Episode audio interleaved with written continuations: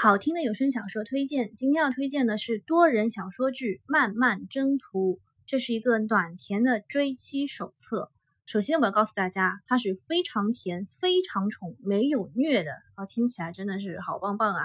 感觉比那些无聊的霸道总裁好听多了。一共是三十八集，我两天就听完了。其实呢，女主呢是不相信一见钟情的，但是男主对女主就是一见钟情。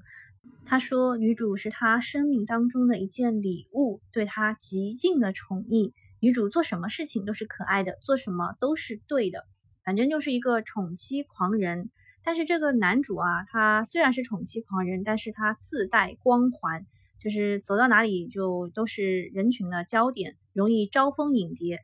呃，这样的话，女主也因此遭遇了很多不愉快的事情啊。那么男二的话，全程是没有什么存在感的，直到最后才爆发了一下，但却是个丑角啦，就是感觉他们之间没有任何的障碍啊。然后最搞笑的是什么呢？就是朋友们对他们的评价，说在外形上啊，女主是男主的迷你版啊，女主呢只有一米五八，而男主有一米八八，反正两个人都是什么丹凤眼啊什么之类的。嗯，好，那我们来说一下这个内容简介。在大学生活开始之前的那个暑假，韩征也就是男主，在一个偶然的机遇当中遇到了女主啊，这个陈曼，所以他的名字叫漫漫征途，是这个漫啊草字头一个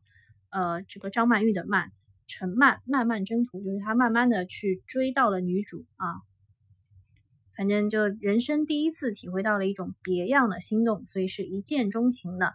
本以为呢，这是他漫长人生的一个小小的插曲，却意外在大学开学的时候又见到了女主的他。